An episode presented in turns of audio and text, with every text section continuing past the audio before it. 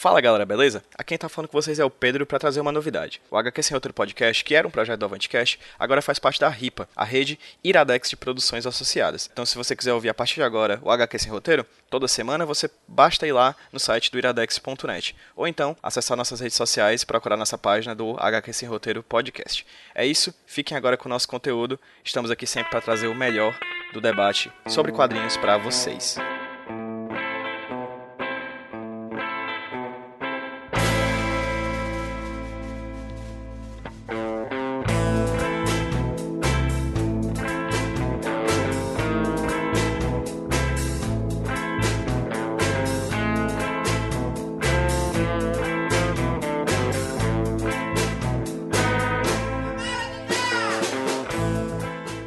Fala pessoal, beleza? Quem tá falando é o Pedro do Avantcast, gravando para vocês mais um HQ sem roteiro.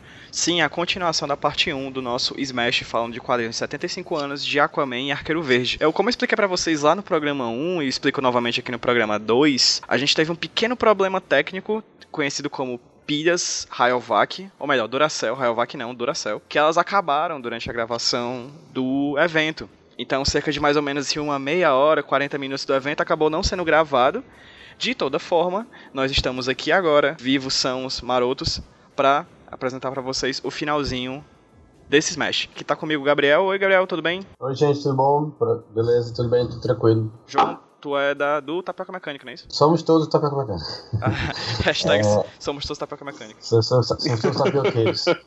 é, exatamente, nós somos do Tapioca Mecânica, eu e o Lucão.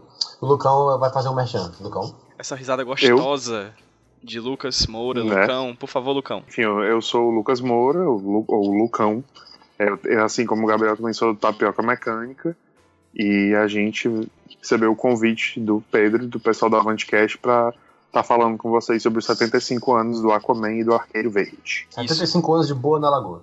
É. De boa na lagoa. Então a gente vai voltar agora pro papo lá no, no Smash. A gente vai fazer um corte aqui, botar uma musiquinha marota para vocês. Aí vocês vão terminar de ouvir o papo, que foi gravado no dia 25 de maio no All Story da Livraria Cultura de Fortaleza. E aí, a partir do momento que o gravador acabar a pilha, a gente volta para cá para retornar o conteúdo pra gente fechar tudo direitinho. Então, gente, até daqui a pouco. Quando a música parar, vocês voltam pra cá e vai dar tudo certo.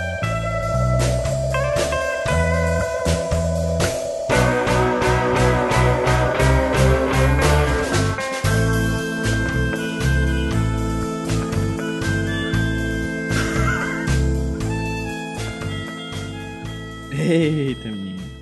Que década. É, não Uniformes maravilhosos, é. É. Maravilhosos. Agora. Ai, eu, tô, eu tenho medo de passar esses slides. Anos Você não 90 tem que é uma coisa que eu tenho falar medo. o que, o que a gente tá vendo pra fazer sentido no podcast. Não. Anos 90. Ok. É, como é? Eu sou faroleiro. Farol, farofeiro. Falou Lelo, Falou Lelo.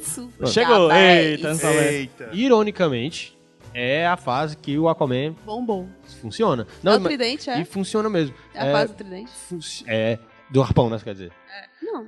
Que negócio na mão? É o arpão. É um arpão, é mesmo. Aqui. É, Eu confundo. e funciona única e exclusivamente por causa desse cara muito legal do é lado da, o- que é o Peter David. É, depois de tudo que aconteceu nos anos 80, que nós falamos, obviamente ninguém queria fazer Aquaman, a DC não queria lançar mais nada que tivesse o Aquaman, né?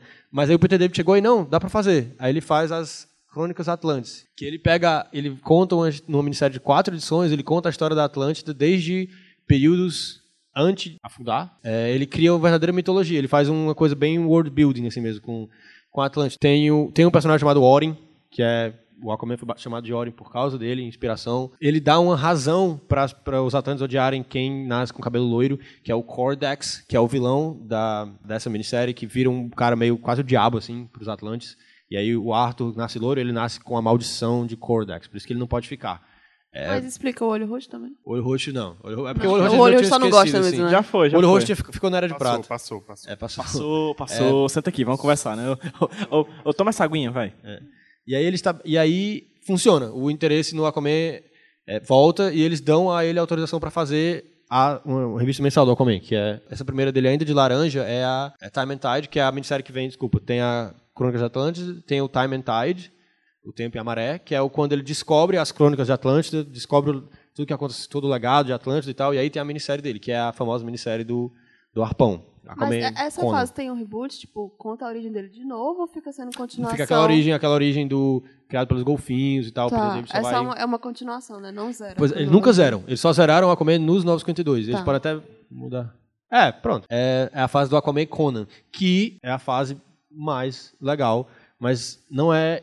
Não estou sendo incoerente com o que eu acabei de falar com relação ao Arqueiro Verde, porque o Peter David, ali logo no começo, ele ainda tá de laranja, o Charbidil, que é o vilão, enfia o nome dele nessa. O Charbidil é o cara que. Essa mão é dele, ele enfia a mão do Aquaman no, no rio com piranhas. E elas, Piranhas descontroladas. piranhas contra que o Aquaman não consegue conversar com elas e elas destroem a, a mão dele, a mão esquerda até o osso, assim, quando ele tira dá só o osso.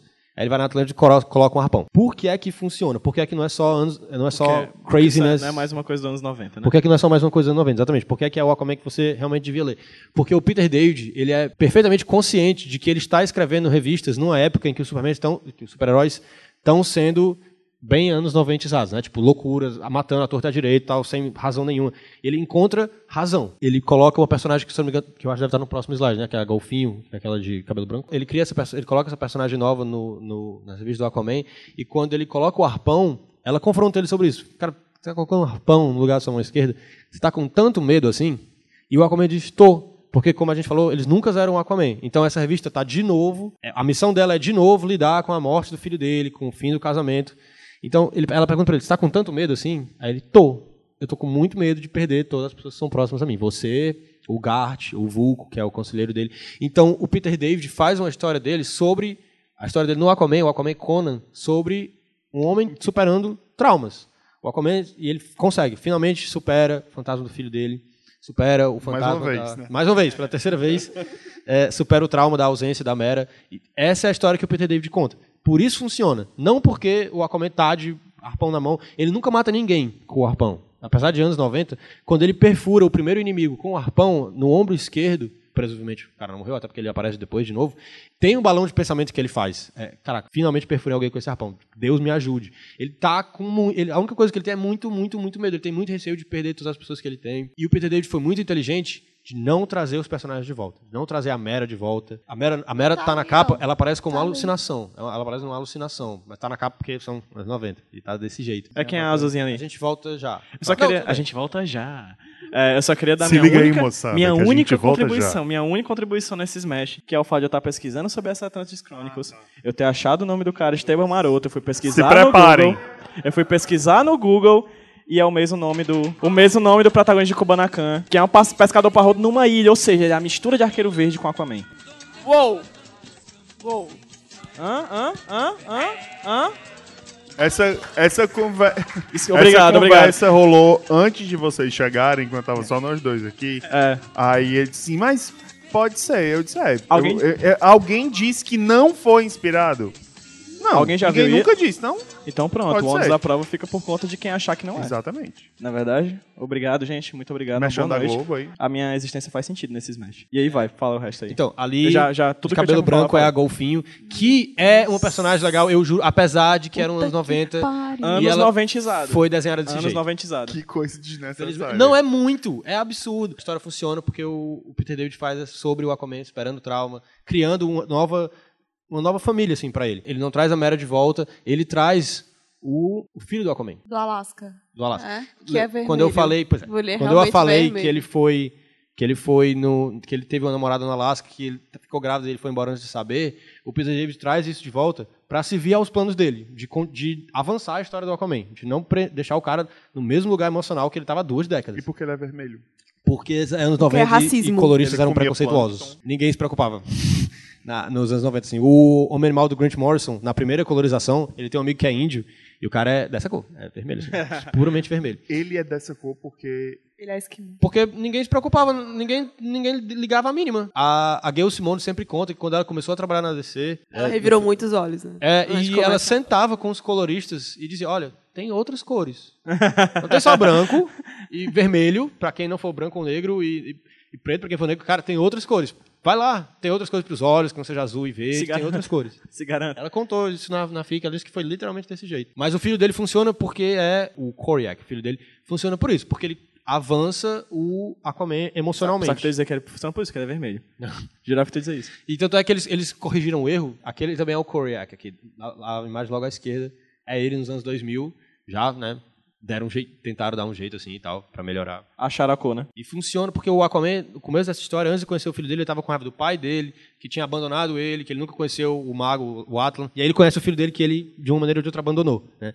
Então o Peter David evoluiu o personagem emocionalmente, mas tem uma coisa muito engraçada. Você lendo, você sente que tem alguma coisa errada com a revista. Apesar de, do, apesar de ele estar evoluindo o personagem, apesar de ser uma história sobre o personagem, que ele finalmente torna legal, não porque ele é agressivo, não porque ele tem um gancho, um arpão, mas porque ele trabalha o personagem, dá uma personalidade nova que funciona e que, que é lógica para ele. Tem um problema. Você lê, cada edição parece incrivelmente corrida e muda o, o, tom de uma maneira absurda. Por exemplo, quando ele conhece o filho dele, eles se odeiam. Claro, o filho dele odeia ele, ab- abandonou ele, nunca estava lá para ver ele crescer. Mas, e no final, porque são super-heróis, eles terminam lutando contra o Elemental do Fogo, no Alasca. E é assim. E aí, quando parece que esse Elemental do Fogo vai ser uma coisa super importante, porque eles falam, quando será que a gente vai encontrar com ele de novo? Ah, eu, espero- eu acho que logo. Ele some, desaparece, nunca mais volta. Não volta por todo o período do Peter David. e aí, tem uma invasão alienígena, que o Aquaman vai lá... Lógico.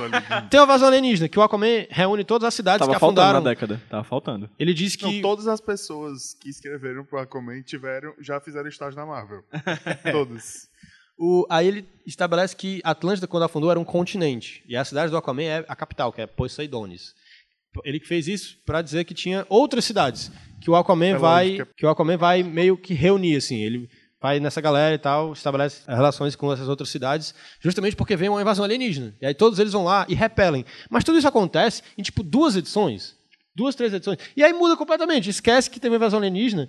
Aí ele vai e descobre que embaixo da Atlântida tem uma nave alienígena, num formato de uma caveira. Tipo, e aí ele traz a Atlântida de volta para a superfície. Só a caveira fica submersa. E nada e, e funciona porque o Peter David é um What? não, e, e funciona porque o Peter David é um roteirista incrível. Você lê, Isso é você batata, fica né? empolgado. Faz uma batata. Você lê, você fica empolgado, você quer ler mais. Mas você lendo, você quer ler mais. Porque o Peter David é um roteirista muito, muito competente que consegue amarrar tudo isso. Mas eu sempre me perguntei por que ele estava fazendo essas coisas tão apressadas. Aí eu encontrei uma entrevista de 95 dele no YouTube, que ele fala que era tudo culpa, ele bota tudo na conta do Kevin Dudley, que era o editor, que dizia pra ele informações completamente contraditórias ao que ele tinha dito no mês anterior. Ele disse que, por exemplo, eu chegava pra ele e dizia, olha, eu quero que o Aquaman trabalhe solitário, mas eu quero que ele seja um líder. De quem? Cara, se não era pra ele ser solitário. Aí o Peter David ficou, ele ficou por 46 edições nessa revista. Do número 1 ao 46, aguentando isso, sabe? E era tudo isso. Tipo, ele tava. Ele botava. Eu quero o elemental do fogo. Elemental do fogo. Não, não, tira. Agora tem que ter uma invasão alienígena. Ele fazia a invasão alienígena. Aí o cara dava outra orientação editorial. E o Mas Peter David tu, ia fazendo tu, tudo tu isso. chegou a gostar? De, gostou da fase do Peter David? Muito. Então o cara acertou. pô. Não, mas o Peter David saiu por causa disso. Não importa, foram 46 muito bom. Mas só funcionou por causa do Peter David. Porque o Isso cara só- não sabia o que isso queria só fazer. mostra como, tipo... O editor é competente. O editor da DC é tipo o- o- aquele, aquele sistema de piadas do, do Family Guy que tem no South Park, tem um aquário com um golfinho dentro, a pessoa aperta um botão, aí o golfinho pega tipo três bolas aleatórias, aí forma uma frase com três pala- palavras desconexas, aí tem que Tem que ser isso, né? é o Tem- peixe boi, É, é um Aí peixe tem boi, que, pronto. tem que fazer isso. É, tem que fa- vai rolar. é- E que é esse Tempest? Além de ser um- Tempest um, é o- livro do Shakespeare e uma estação da O Dharma Tempest- na Ilha de Lost. O Tempest é o Aqualad. Referências everywhere. É, ele vira adulto na revista do Peter David e vira um mago também. É, treinado pelo pai do Aquaman, que reaparece. Tá? Pelo It's- Qui-Gon. Pelo É, pai, está- não, pelo pai. Caraca, todo mundo pai, desculpa, não. Pelo pai do Aquaman, minha- que reaparece, que era um mago. Ele treina o Aqualad. Pai Atlante, o pai mago. É o pai que sabe, Sabe as mas coisas. que não é autodidata nas runas. É. É a revista do Aquaman que vale a pena assim, você conhecer. Só que ela começa também um outro problema que os roteiristas têm com relação ao Aquaman. O Peter David, ele é um cara muito legal. Ah, sim, volta aí um slide. Ele é um cara. Além do, além dele desenvolver o Aquaman colocando outro filho para não ter que falar mais do Aquababy que morreu, ele coloca a Deep Blue, que é a mocinha de azul, Bem Que criativo, não? que vira a nova, que vira a namorada do Aquaman, que era um casal muito legal. Ela não pode nunca sair da água. Ela tem a capa- o poder incrível de tocar uma criatura marinha. E se ela tocar uma criatura marinha, ela pode aumentar o tamanho dessa criatura marinha, tipo, transforma, transforma ela gigante. É muito bom. Tipo, basicamente toda criatura marinha vira um baiacu. É exato. Não, bote Monstro do Lago Ness nessa, nessa proporção aí. É, tipo, pega- Aí que nasceu o Cthulhu. é, tem hora que É um ela, tá, tipo- que ela tá presa, aí passa um peixinho, aí ela bate nele assim, aí ele cresce e ajuda ela a fugir. Tá? Cara, É como isso é legal. O problema é que o Peter David começa. Já tinha começado antes dele, assim, mas ele, já que a série dele funciona, ele meio que perpetua o protecionismo que os roteiristas têm com Aquaman. Porque, por mais que a série dele funcione, ele ainda faz o Aquaman gritar em uma determinada edição que por que, é que vocês acham que eu sou uma piada? Eu controlo 70% desse planeta. E na verdade eu não controlo. O Peter David estabelece que ele realmente conversa com os peixes. Ele realmente fala com os peixes, só que telepaticamente. E é um dos momentos mais bonitos da HQ. Quando, ele, quando perguntam para ele como é conversar com os peixes, ele fala: é como ouvir o oceano. Já o Peter David, para mostrar como ele realmente pensou sobre o personagem, mas ele teve esse problema de fazer, ser protecionista com relação ao personagem, assim, de fazer o Aquaman gritar: por que, que você acha que eu sou uma piada? Eu sou, eu, você é a piada e tal, não sei o quê. Isso é o roteirista, sabe? É o roteirista gritando, tipo, o Aquaman é legal sim. Ele é muito legal, eu tô escrevendo esse personagem que ele é muito legal. E como a série dele fez muito sucesso, isso virou um problema ad eterno, assim. De todo mundo meio que gritar que tá escrevendo um personagem que é legal. O Peter David sai na edição 46 e ele disse que mandou todo mundo pra merda quando ele saiu, porque ele tava co- com raiva do, do editorial que não ajudava ele no trabalho. Fica bem evidente, porque na edições 47 e 48, o Kevin Dooley contrata o Dan Abnett, e eu tenho certeza, no meu coração, que ele falou pro Dan Abnett. Eu não encontrei uma entrevista do Dan Abnett confirmando isso, ele nunca vai. Mas eu tenho certeza que ele falou pra ele: destrói tudo que o Peter David fez. Em duas edições. Tudo. Na edição número 1, um, o filho dele, o Corey Eck, que o Peter David passou 46 edições transformando a relação deles numa relação legal, eles se gostando. Na primeira edição do Dan Abnett, o filho dele cria um- uma trama para derrubar o pai dele como rei. E aí ele assumiu o trono, já que ele é filho do Aquaman e, e príncipe de Atlântida. E aí o Aquaman derrota ele, claro. Porque em duas páginas o Aquaman decide, descobre, bate nele e expulsa ele da cidade. E na edição 2 do The Nebula, volta a Mera. Volta a Mera, e aí a Deep Blue é, fica meio de escanteio. E aí meio que destrói tudo que o Presidente construiu. E quem, aí o The Nebula fica duas edições. Ele fe- é missão dada, é missão cumprida, entendeu? e aí depois dele vem o Eric Larson, que é o criador da Image. E aí, na segunda edição do Eric Larson, tudo o mesmo editor, a Deep Blue vira irmã gêmea do Aquaman. Como? Ela é feita de água. Ela é água viva, tipo, água É água viva, é. De, Ela de é água fato, ela é água tá-. E aí vai embora a interesse, o interesse Então, então, tipo, os 46 edições foram 46 edições de incesto. E a golfinho? Não, não. Biel. eles nunca chegaram. E a golfinho? A, a Golfinho, ela, apesar da roupa, apesar de to- do- todos os anos Ei. 90. ei. A- apesar Mas de todos os anos 90 sai da Golfinho, também? Ela sai nessa fase também? pior. Ela era, ela era um personagem muito legal, muito legal. E ela permanece. Ela permanece, mas o, o Eric Larson pega ela e casa ela com o Aqualad. Casa de casar. Casaram, tal, teve um casamento. Até aí tudo bem. Mas aí, porque a missão era destruir tudo que o Peter David construiu, ela fica grávida do Aqualad. E a partir daí, e já que a Mera já tinha voltado, ficam edições edi- e edições insuportáveis de golfinho com a Mera. Tipo, ela não contou pro, pro Gart ainda que ele ia ser pai. Aí ela fica com a Mera lá, será que ele vai gostar? Será que ele vai, ainda vai gostar de mim? Será que ele não vai. Será que ele vai querer ser pai? Será que ele não vai querer só viver que uma vida de história aventuras? tinha lembrado o Aquaman que o filho dele morreu, aí entrava de novo É. no novo ciclo disso. No novo ciclo, um ciclo sem fim, né? Mas então, de destruíram, sofrência. Destruíram tudo que o Peter David fez. E depois que o, Peter, que o Eric Larson sai, entra o Dan Jurgens. E o Dan Jurgens faz uma história que tem uma nação terrena, que está influenciada pelo Mestre dos Oceanos, que era um vilão bem porcariazinho assim, vai entrar em guerra contra a Atlântida. E a Atlântida responde e ganha a guerra. Já tá ruim, porque é o Aquaman liderando o exército em guerra, matando várias pessoas. Quando a história termina, o Aquaman captura o, país. Ele vai nas Nações Unidas e diz: e agora esse país, Serdônia, o país, são meus espólios de guerra. E anexa o país. Ele cria um canal, um canal, uma, uma ponte ali entre a Atlântida e o país, e eles é meu país Um agora. tubo, um tobo, um Um tobo tubo. água, É, né? tipo um tubo, sabe assim? Um Depois vai tobo assim. água, um insano. Yeah! Porque Atlântida. é claro que Serdônia era um país marítimo e o país mais perto da Atlântida do mundo inteiro, né? Claro. Aí, obviamente a revista foi cancelada depois, porque ela tá- o Aquaman vira super ditador, tipo, captura as pessoas, essas pessoas agora, meus surtos. O- nos anos 90, em relação ao Arqueiro Verde, a gente vai ter mais uma minissérie, que é o The Wonder Year, que não tem nenhuma relação com a série The Wonder Years, infelizmente. A gente vai ter a continuação da, daquela série ongoing que eu falei que iniciou no- no- em 88, que no número 100 eh, a gente vai ter essa história, Where Angels eh, Fear to Tread, que vai ter a morte do Arqueiro Verde. Ele tá numa perseguição, vai tentar mexer numa bomba que tá num avião, aí a mão dele fica presa nessa bomba, e o avião tá tipo voando e ele tá sem saber o que fazer, aí do nada aparece o super-homem, arranca a porta do avião, Aí disse, ah, nós vamos precisar tirar você daqui, eu vou cortar a sua mão. Aí ele disse que prefere morrer a perder a mão. Raciocínio Chaves, é melhor morrer Até do que perder a ele vida. sabe, ele sabe que isso são quadrinhos de super-herói, que ele vai voltar mesmo, então. Não, aí, mas enfim. Whatever. Aí ele tira a mão do, do, do negócio de segurança e a bomba explode. né? Sim, aí o Clark fica, ah, então tá bom, morre. Ah, é tá tipo bom. isso. Ah, tá, obrigada. Beleza. Aí ele, Valeu, falou. Aí ele tinha que morrer na história, né? Então. ele morreu e o filho dele, que já tinha aparecido, que é o Connor Hawk, que é um filho que ele tem com achado, É o- vira o novo Arqueiro Verde. É um filho que perdido menino já, já, já chega grande. É. Filho, filho, né? Filho, O filho, filho, filho. legítimo. É, ele já, já meio que já estava inserido no, no quadrinho.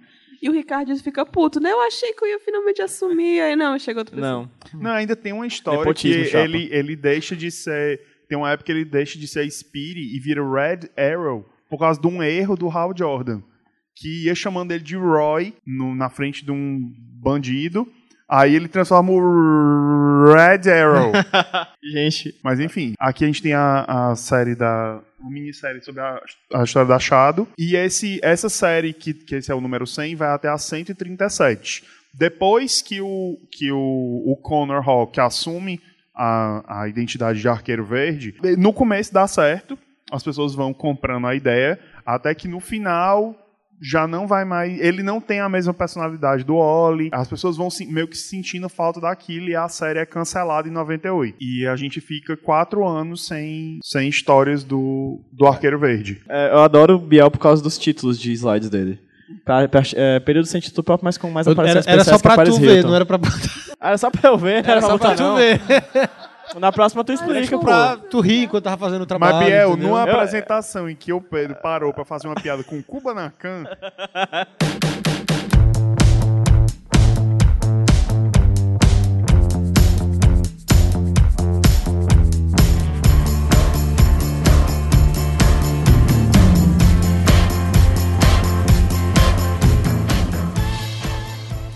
Exatamente aqui, nesse momento, foi que o diabo da pilha do gravador morreu.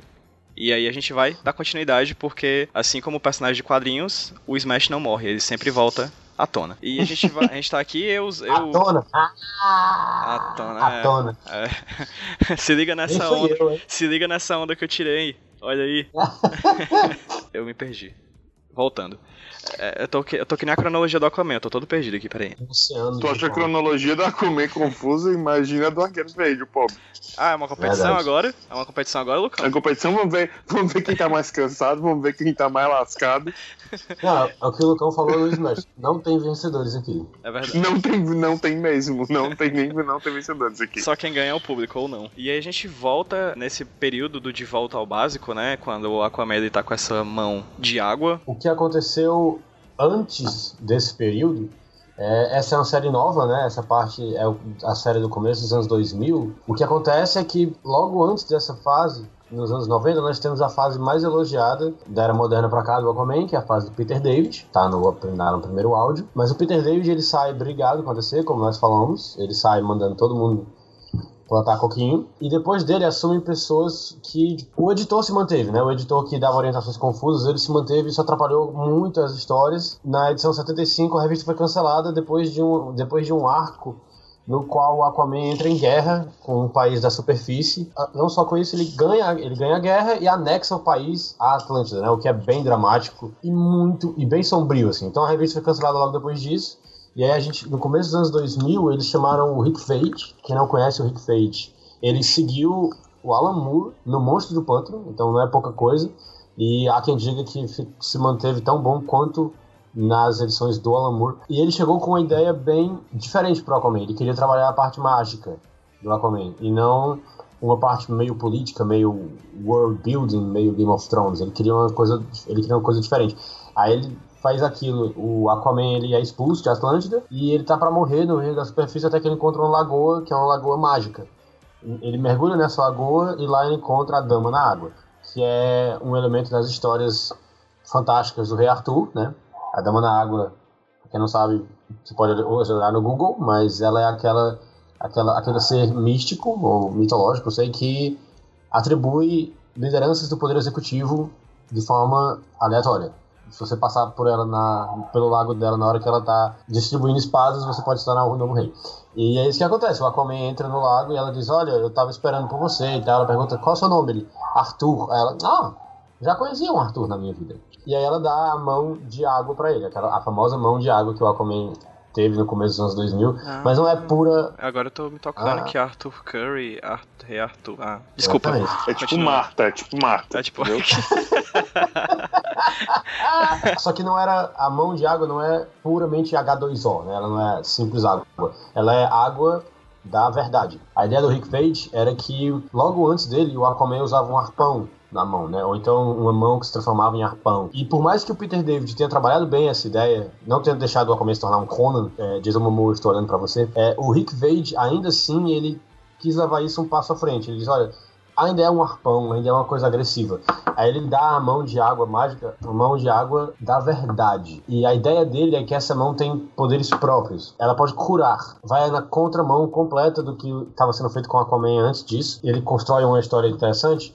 Os vilões desse, dessa, dessa, da fase em que ele fica, eles estão fundindo animais marinhos uns com os outros de maneira não natural, assim. Criando monstros com a mão da verdade, ele pode curar essas criaturas. Desenvolve o Aquaman de uma maneira interessante, porque mesmo sendo uma revista nova, não, não apagaram a cronologia dele. Tem o adicional de que ele não pode usar o poder da mão da verdade com raiva. Ele não funciona se ele usar com ódio. A tentativa do Rick Vade de desconstruir essa época do Aquaman furioso, que ele, ele é, que, é, como- que é como ele é escrito desde 77, até hoje, na verdade. Né? Um Aquaman ranço, um Aquaman raivoso.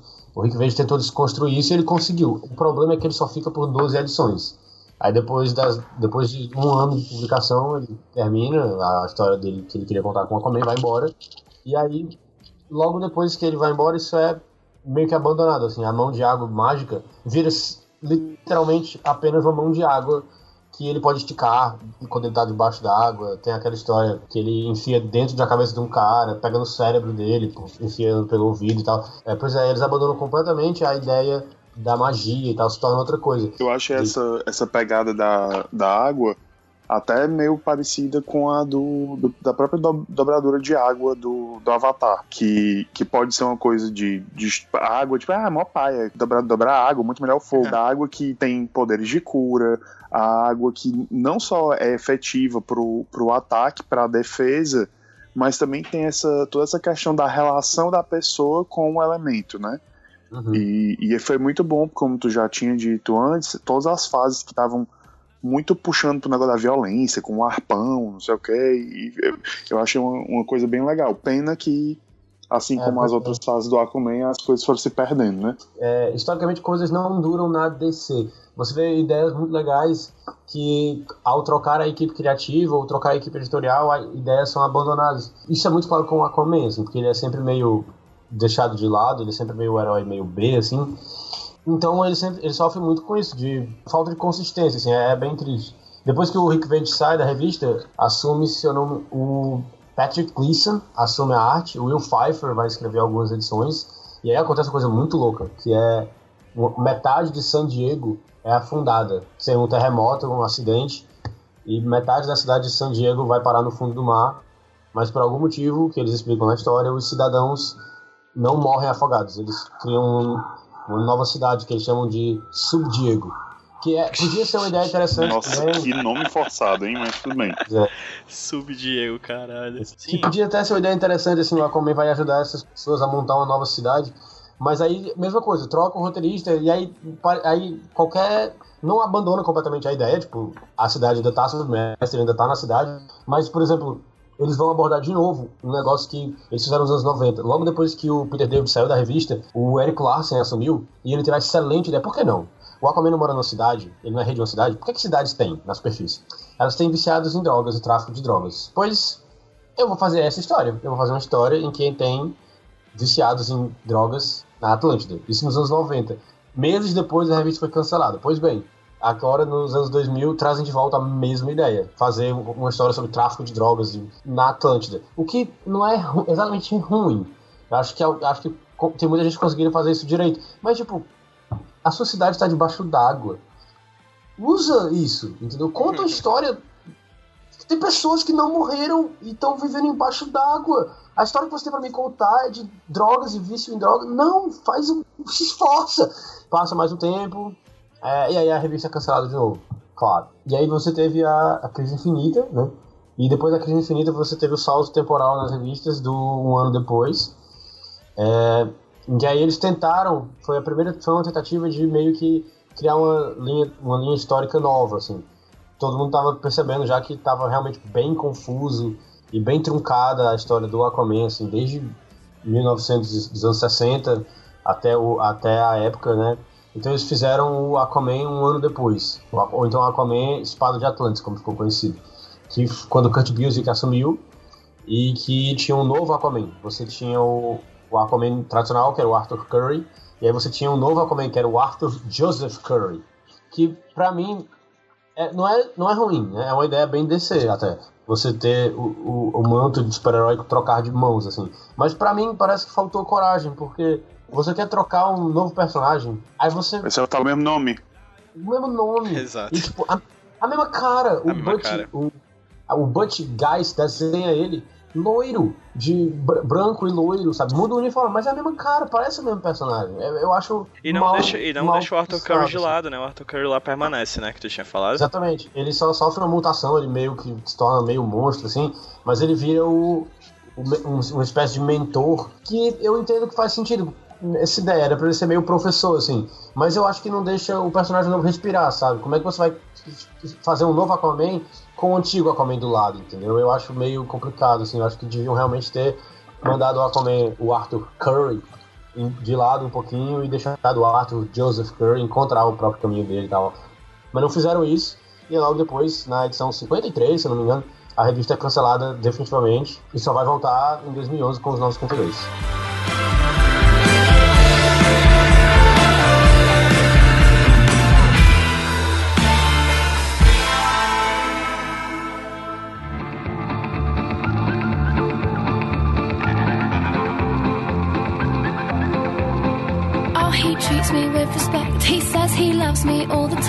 He calls me 15 times a day. He likes to make sure that I'm fine. You know, I've never met a man who's made me feel quite so secure. He's not like all them other boys, they're all so dumb and immature. There's just one thing that's getting in the way. When we go up to bed, you're just no good. It's such a shame. E aí nos anos 2000 continua a história também do nosso querido arqueiro verde, né? Green Arrow. No final do- dos anos 90, a gente, a gente teve. A gente falou anteriormente da, da morte né, do, do Oliver Queen, no número 100 da, da série anterior.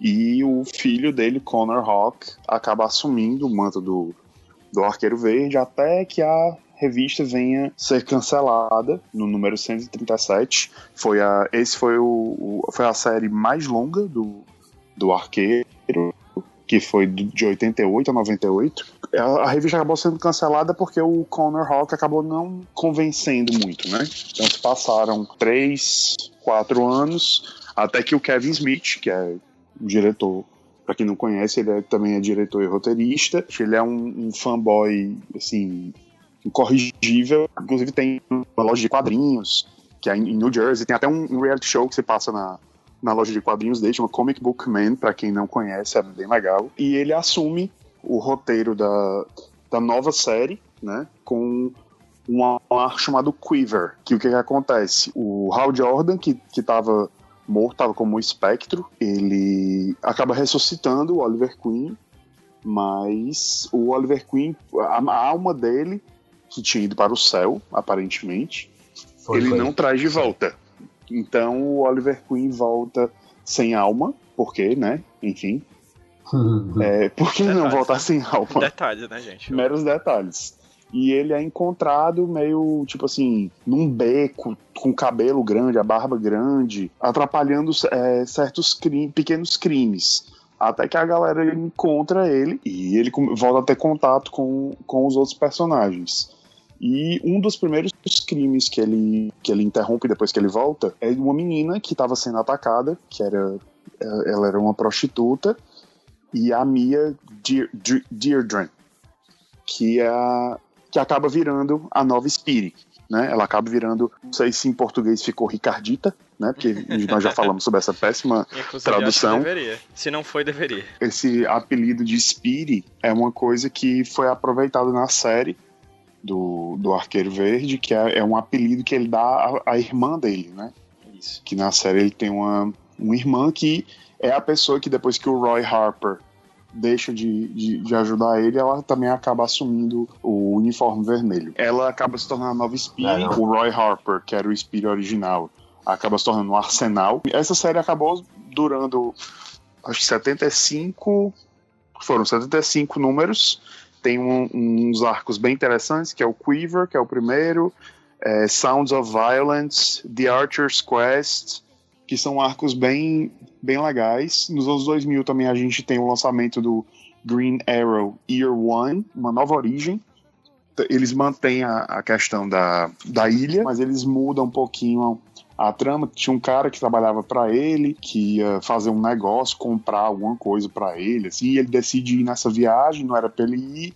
O cara acaba jogando ele no mar, porque ele ia atrapalhar, porque o cara tava querendo passar a perna no Oliver. E ele era aquele playboy que só pensava em pegar mulher e, e beber e farrear. E ele acaba indo parar nessa ilha, e nessa ilha tem uma plantação de, de papoulas, né? De, que para fabricação de ópio. E ele acaba entrando em contato com, com esses traficantes. Ele consegue fazer um arco que ele já tinha interesse né, por arco desde criança.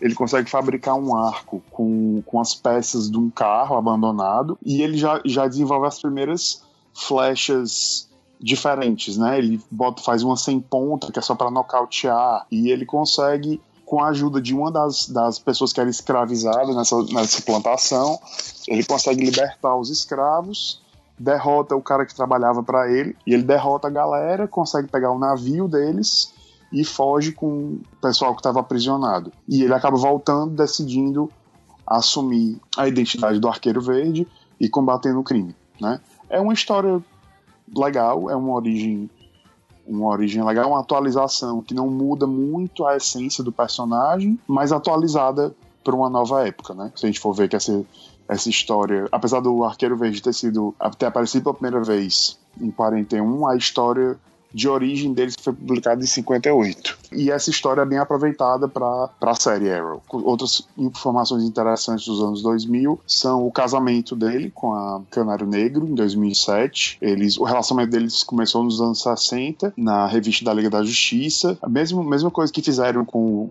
o Batman e o Robin, que para tirar os boatos de que o Batman tinha alguma coisa com o Robin, inseriram a Batgirl para tirar qualquer coisa de que o, o, o Arqueiro Verde teria um relacionamento com o Ricardito, colocaram a Canário Negro. Sendo que foi uma coisa que deu certo, né? O relacionamento deles. Tem a questão do todo do noivado, tem uma série sobre o casamento deles, que é bem legal também. Lucão, Ah. só ouvi tu dizendo agora. Só que deu certo, né? Black Canary com Arqueiro Verde. O Batman e o Robin nunca ninguém separou, né? Exatamente. Né? O amor é mais forte. E mesmo assim, quando ele, quando ele termina, ele só arranja outro Robin, né? Aquele Exatamente. outro Robin para chamar de seu. Uh, algumas histórias interessantes, como por exemplo. é, a participação do Arqueiro Verde no Green Lantern Rebirth. Tem coisas importantes dele também na Liga da Justiça. Tem o Cry for. Acho que é Cry for Freedom.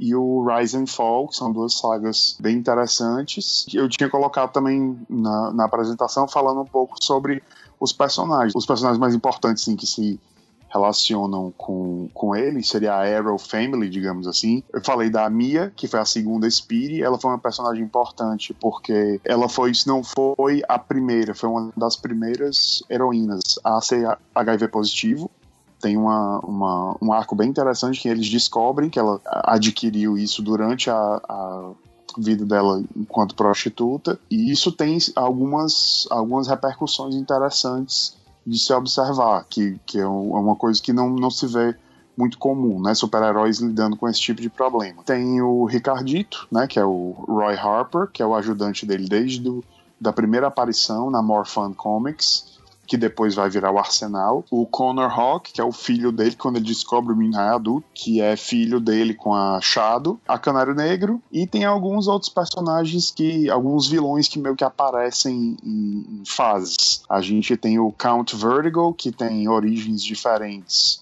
nos 952 e, no, e no, nos antigos. O vilão, que seria um vilão mais clássico dele, seria o Merlin, né, que também é aproveitado na série na série Arrow, mas eles são um pouco diferentes. Tem um Merlin que aparece numa das primeiras histórias dele no Morphin Comics, que ele é como se fosse o, o headmaster, o diretor do Escola do Crime, sabe? É uma origem meio estranha. Tem um vilão da, da fase dos anos 2000 também, que é o, o Onomatopeia. A gente tem a Cupido, que também é outra arqueira, que é apaixonada por ele. Ele tem alguns encontros com o Deathstroke, que em português é Exterminador, se eu não me engano. E nos 952 aparece o Komodo, que pra mim é um dos melhores vilões do Arqueiro Verde.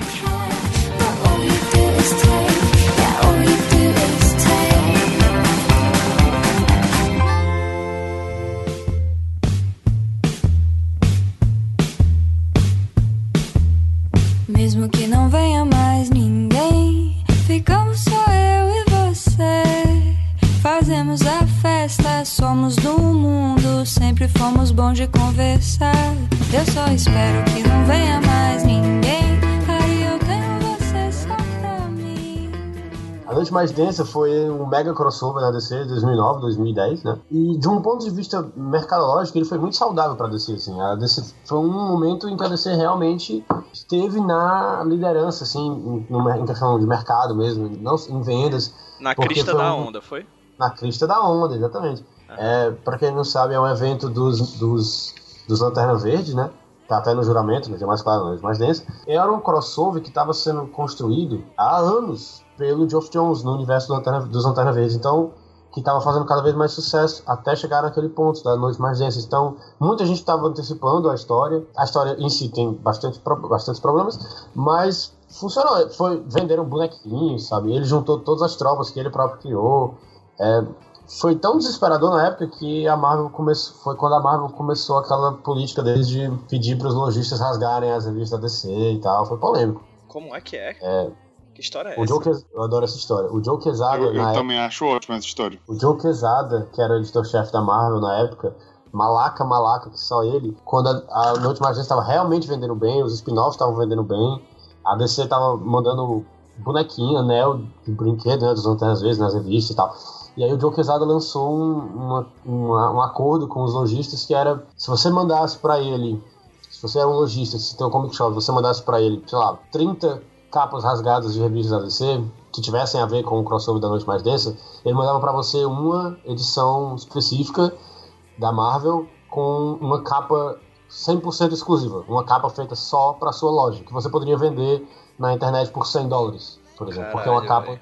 só existia naquela capa no mundo inteiro. E alguns lojistas realmente fizeram. Inclusive, foi até aquela época, DC e Marvel, apesar de eles já serem possuídos por Warner e Disney, respectivamente, elas tinham relações ok, entendeu? Mas depois disso foi quando houve realmente. cortaram to- toda a relação mesmo. Perguntaram pro Geoff Jones anos depois, até quando é que ia rolar um novo crossover entre Marvel e DC. Ele falou: ó, quando pararem de rasgar nossas revistas, a gente pode conversar. Mas enfim, ah, foi esse, foi esse mega crossover. E nesse, o, o Aquaman, como eu falei, ele morre. O Aquaman, o Arthur Curry, né? O Aquaman icônico, ou pelo menos mais icônico. Ele morre no, no, na, no final daquela série do Aquaman. Só um parênteses. Qual Aquaman? O Arthur. Mas qual Arthur? O Arthur Curry. Mas qual Arthur Curry? o loiro. O loiro. O loiro, não, mas.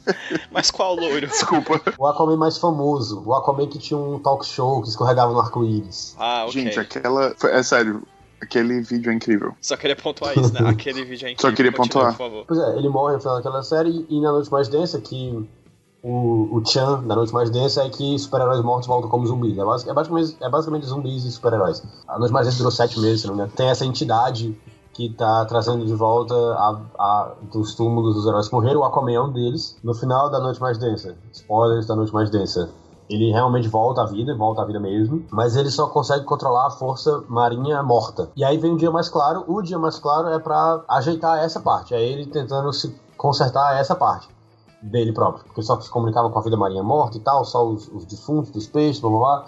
E vai no dia mais claro ele tenta consertar isso. E aí ele meio, meio que vira o, o avatar da água no universo DC. Mas eles não têm tempo de fazer nada com isso, porque logo depois vem o reboot e os novos 52. É, exatamente isso. Eles dizem que os 952 foram planejados, mas é, completo, é uma mentira absurda. Aham, eles, tinham aham. acabado de, eles tinham acabado de trazer o Barry Allen de volta e dar uma série nova pra ele. Dez meses depois da série nova, tem os 952. Se você precisa trazer o Barry Allen de volta, não precisava, mas se você precisa, traz logo no reboot. Não vai ter um reboot. Deixa o Wally West ser o Flash por mais 10 meses. Dá um final mais digno até pro coitado do personagem, porque, caralho. Fomos bons de conversar.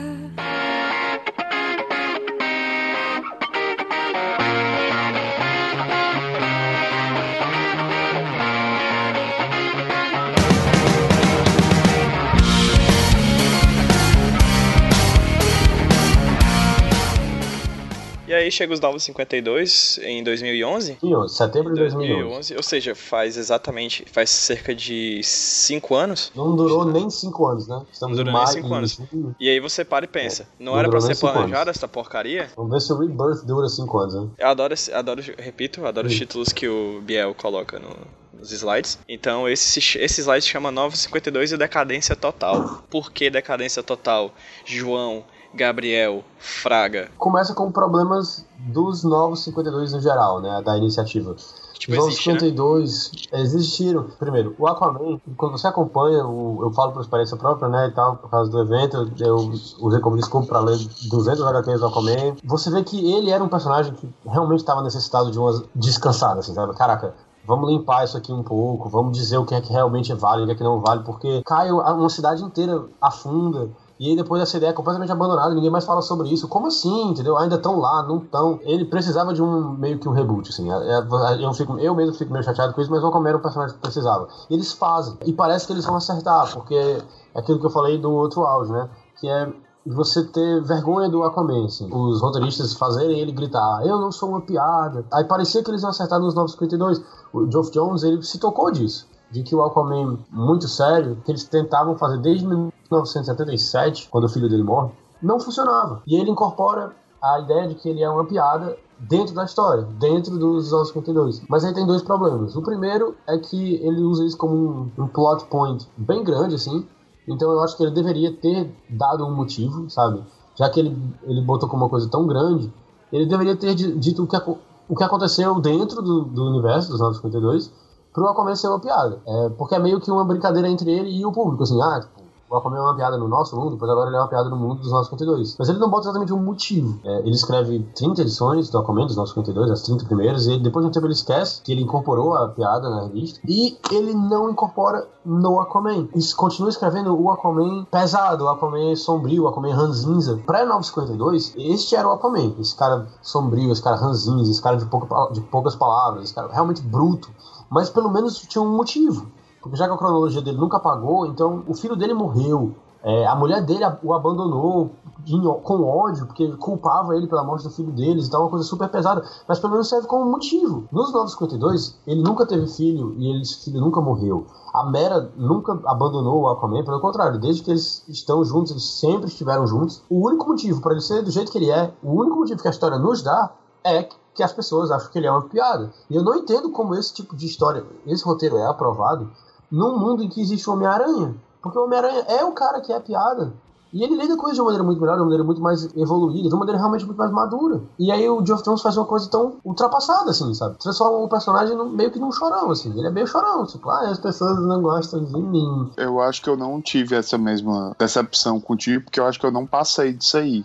Eu devo ter parado na 20 e pouquinho. Eu não tive, do do Aquaman, eu não tive essa. E eu li, tipo, na época, né? Eu não. Nunca continuei, mas eu não tinha essa, essa visão. Eu achava bem legal a forma que ele foi apresentado, que eu comecei a ler os 952 pela Liga da Justiça. E eu achei legal a forma como ele foi introduzido. E, e é porque foi meu primeiro contato lendo Aquaman também, né? Tem esse momento interessante do Aquaman dar as moedas pra garçonete, né? E a garçonete, no começo da conversa, isso é na primeira edição, mas ela tinha falado pra ele: Ah, desculpa, tô no meu terceiro turno, tô tentando botar dois filhos na faculdade. Ele paga o almoço com duas moedas de ouro maciço, né? Ela perguntou: O que, é que eu faço com isso? Ele paga a faculdade dos seus filhos. Nessa mesma, nessa mesma sequência, no restaurante, ele pede pra almoçar peixe com batata, né? Fish and chips. E um cara no mesa do lado vira e diz: Você, não, você é você não pode comer peixe com fritas. Ele, Por quê? Porque você fala com os peixes. E aí tem um close nele e ele diz: de maneira muito, ca muito carrancuda. Eu não falo com os peixes. E é aquela coisa de meio que ter vergonha do personagem, sabe? Dá pra ver que é isso. Dá pra ver que não é só o Geoff Jones incorporando a piada de bom coração, assim. É meio que vergonha. Ele tá meio que tentando esconder o Aquaman no meio dos outros super-heróis, assim. Eu- a vontade que eu tive foi de pegar ele, sentar ele do meu lado assim, Geoff Jones, deixa eu te contar uma coisa sobre o Aquaman. Ele definitivamente fala com os peixes. Porque é a única coisa que... E é bom que ele fale. Porque é a única coisa que só ele faz. Ele é o único personagem do universo DC que fala com os peixes. É, esse é o superpoder superpoder dele por excelência.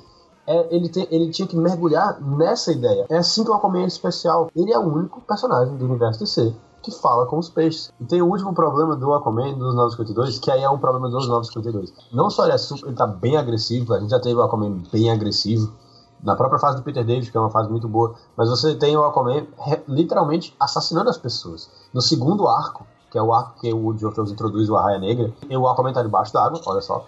O Arraia Negra, o Arraia Negra tá na ilha com os capangas, e o- a maneira do Aquaman se fazer notar é atirando o tridente dele de dentro da água, nas costas do capanga.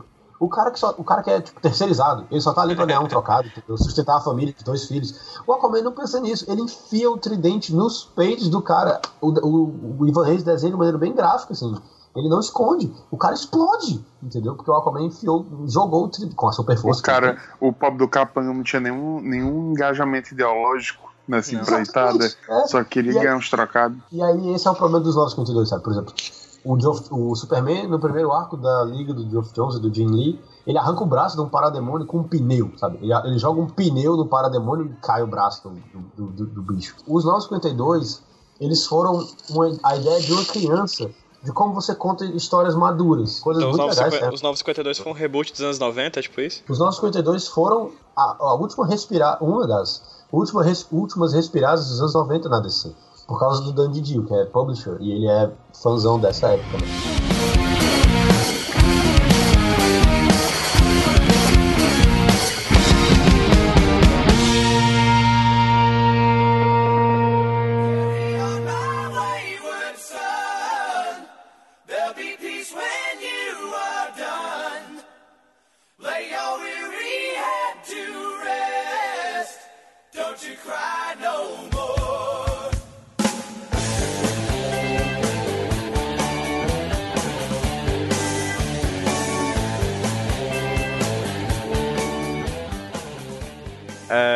Tinha uma piada pra falar durante o Smash inteiro, eu não falei, eu vou falar agora então. Eu queria dizer Nossa que senhora. Hum, tava apurando até agora. Eu tava lapidando, eu tava só queria dizer, cara, que o Biel falou do primeiro e do segundo arco do, do, do Aquaman, mas não tem arco melhor do que o arco do Arqueiro Verde.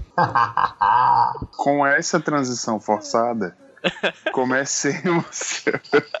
comecemos o Arqueiro Verde dos 952. Esse, é o- esse foi o, o único título maroto que eu coloquei, que foi Eu Sou o Olho da Nova Geração.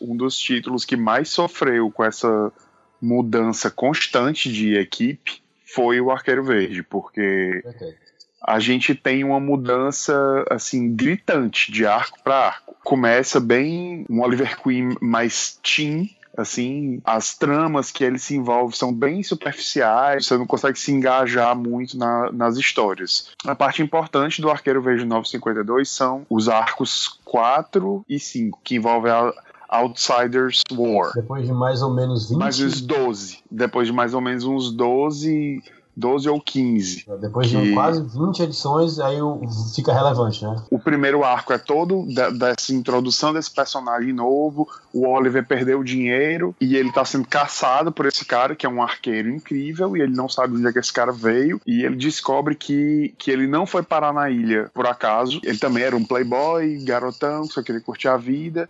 Aí ele vai para uma visitar uma plataforma de petróleo das empresas da família com um amigo, o melhor amigo dele que é o Tommy e uma garota, novamente o uso das mulheres de forma a garota, né? A garota. Essa plataforma é, é- é atacada por piratas e eles são jogados no mar e ele vai parar na ilha e tem todos aqueles desenvolvimentos da ilha dele aprender desenvolver habilidades com arco, não sei o quê. É, ele descobre que essa ilha já era explorada pelo pai dele e o pai dele fazia parte de um grupo inclusive o Komodo é um dos, dos membros desse grupo, envolve toda uma, uma história de, uma, de grupos que tem clãs diferentes. O clã da, da espada, o clã da lança, o clã da flecha, e eles procuram uma arma lendária, que seria uma, uma, a- a- uma flecha verde, né? The Green Arrow. Quem comandar, quem tiver o controle dessa flecha, controla todos os clãs. Essa trama é bem, bem interessante. Depois já vai desandando de novo, porque sai essa equipe que estava muito conseguindo escrever muito bem. Eu dei uma pulada porque eu desisti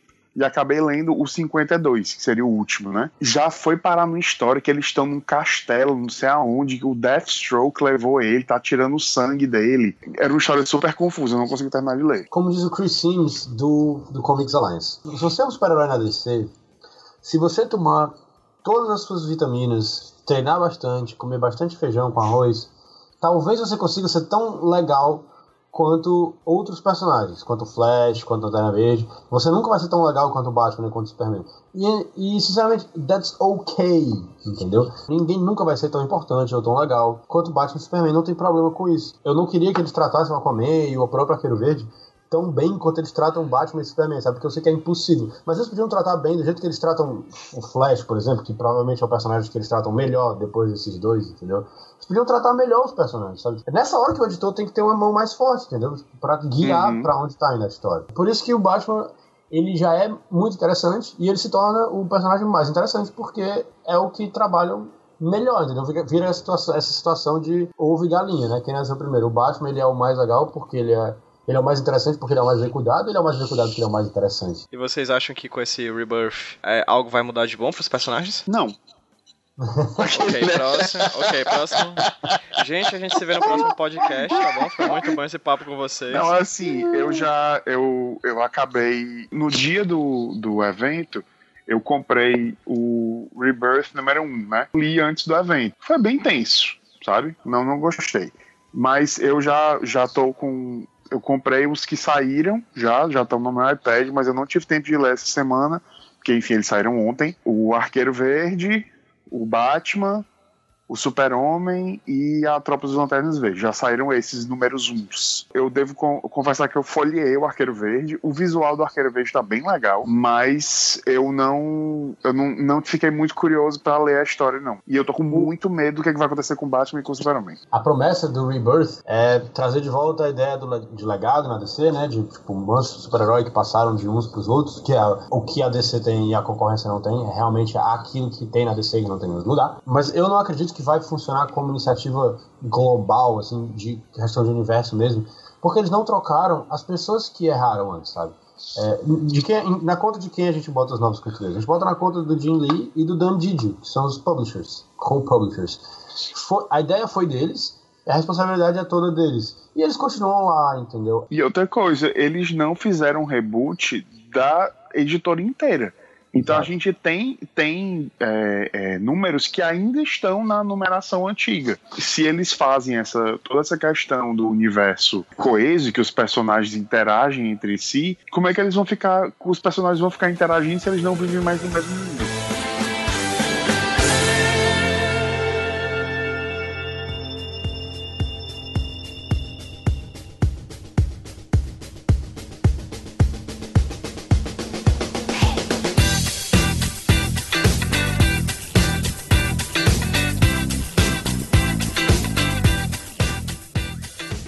Chegamos ao final de mais um HQ sem roteiro. Era pra ser o final do Smash.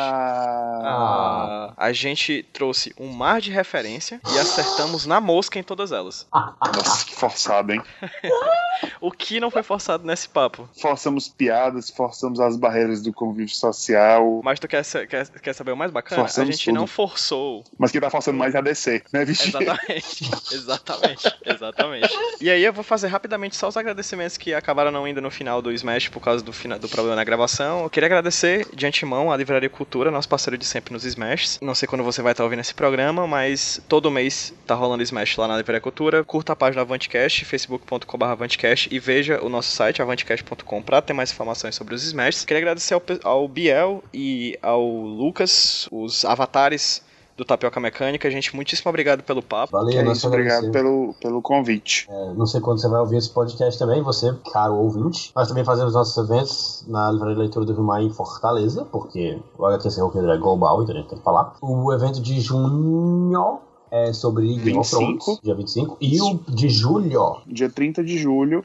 vai ser sobre o Esquadrão Suicida, mas curta a nossa página Tapioca Mecânica no Facebook, do nosso evento, que é o Expresso com Tapioca, que é ECT, ou Expresso com Tapioca, também no Facebook. Visite nosso site, que é o tapiocamecânica.com.br, o nosso Instagram, tapioca underline mecânica, sem acento, e é isso aí. E eu queria agradecer ao pessoal da Regeek, que foi nosso apoiador no Smash de maio. Levaram brindes pra gente, broches, bottoms, é, chaveiro e uma camiseta muito foda do Coringa pra sortear pra galera. Obrigado, pessoal da Regeek. Curtam a página da Regeek também. O link pra página vai estar na postagem no site do avantcast.com, junto com esse podcast que vocês estão ouvindo agora. Queria agradecer a vocês, gente. Muito obrigado. Foi muito bom falar com vocês. Foi muito massa falar de Aquaman e de Arqueiro Verde. Eu tô saindo desse podcast sabendo um pouco mais, mas mais, muito mais confuso do que quando eu entrei. A DC faz isso com a Faz gente, parte, né? faz parte da DC, faz parte da DC. É, eu não sei o que é, que é o D de DC, o D de DC, mas o C com certeza de confusão. Vamos dar um tchauzinho pro pessoal. 3, 2, 1. Tchau. Tchau. Tchau, gente. Nada, o Bob Esponja, enfim. Tchau.